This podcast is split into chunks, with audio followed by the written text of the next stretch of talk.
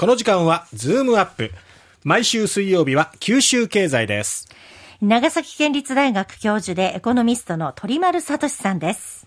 鳥丸さん、おはようございます。おはようございます。先日、日銀短観が発表されましたね。はい。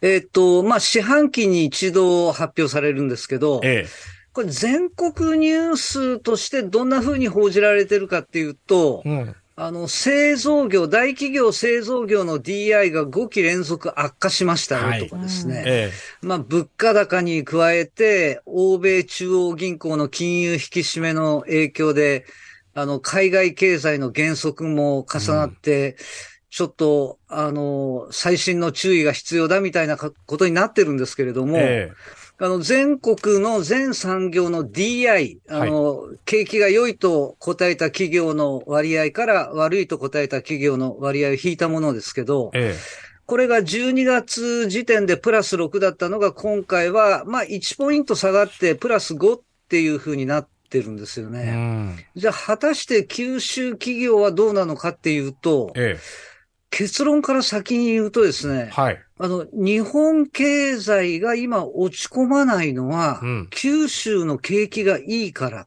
ていう。おあの、過去、え、遡ってこんなことなかったっていうような状況になっているっていう話です。過去になかったことなんですね。ええ。あの、日銀の福岡支店が発表した九州の結果見ると、え1年前の3月がマイナス5だったんですね。えええそれが6月がプラス5になって、9月は、9月は8になって、ほ12月15で、今回16っていうことで、う。どんどん伸びてますね。のの1年前に比べると21ポイント上回ってて。で、4期連続改善してて、うん。4期連続全国よりダブルスコアで九州は勝ってて、ダブルスコアで？で、えーホークスも開幕4連勝っていうことで、あの 4, 4が続くって幸せっていうことなんですけれども、あの、こうブロック別に全国見てもですね、あの、前回12月に引き続いて九州は、あの、圧勝という感じで、えあの、九州のプラス16に続くのは北海道と中国地方のプラス7なんですね。え。東北地方とか東海地方はマイナスの1っていうので水面下に沈んでいます。え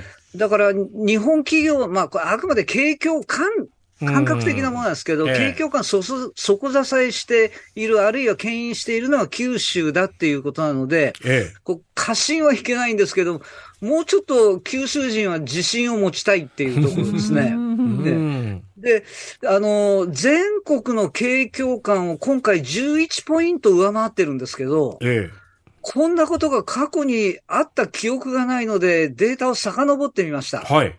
えーそしたらですね、あの、複数回連続であるにはあるんですね。ほうほうほう。あのいつぐらいですか？30年、30年前、ええー1992年から94年にかけての期間とえ。、えほぼ50年前のですね、え。え1974年から75年にかけてのこの2つの期間。この2つの期間は九州が全国に11ポイント以上の差をつけて上回ってた時なんですね。だけ、ど、これどんな時かっていうと、えあの、バブル経済が崩壊した直後とえ。、はい。第一次オイルショックの直後の2つの期間なんですね。ともに全国的に景気が下向きそうになった両。方とも九州も全国もマイナスなんですよ。ほうほうほう。マイナスとマイナスで11ポイント以上、まあ、九州が上回ってたっていうことですから、うんまあ、どんぐりの背比べというか、50歩100歩というかうん、大同小異っていう、うんそういう状況だったんです。ええで、この単管は今回で196回目っていうことになるんですけど、はい。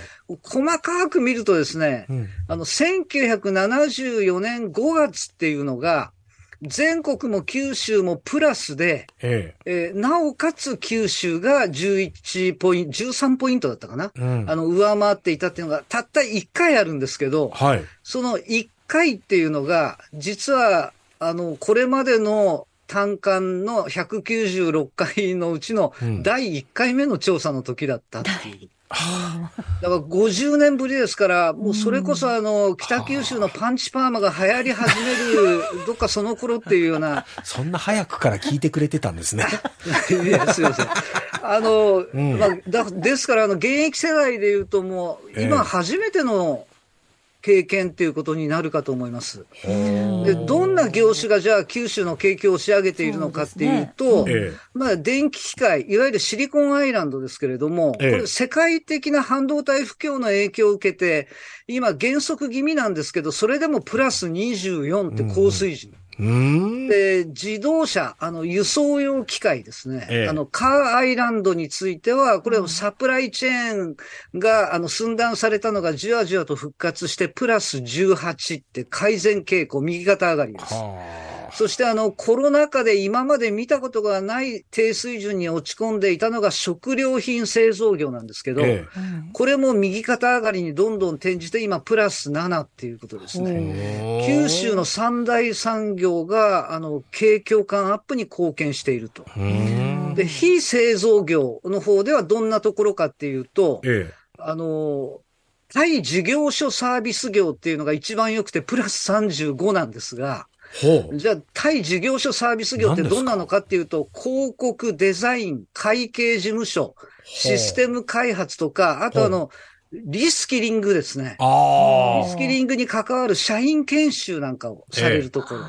そういったところ絶好調と。あと、へーリースレンタルに代表される物品賃貸業。あ。ええ。これもプラス31で、観光地のレンタカー会社は今もてんてこまい状況。で、意外とですね、小売業も、あの、価格転嫁が進まないと嘆いておられるんですけど、それでもプラス30っていうんですね。このあたり、あの、インバウンドが支えているところがあるんじゃないかと思いますけれども、韓国からでしたけど、今日から対中国も水際対策が緩和されるっていうのでですね、んあの、インバウンドビジネスっていうのは一段とこれから活気づくだろう。うん。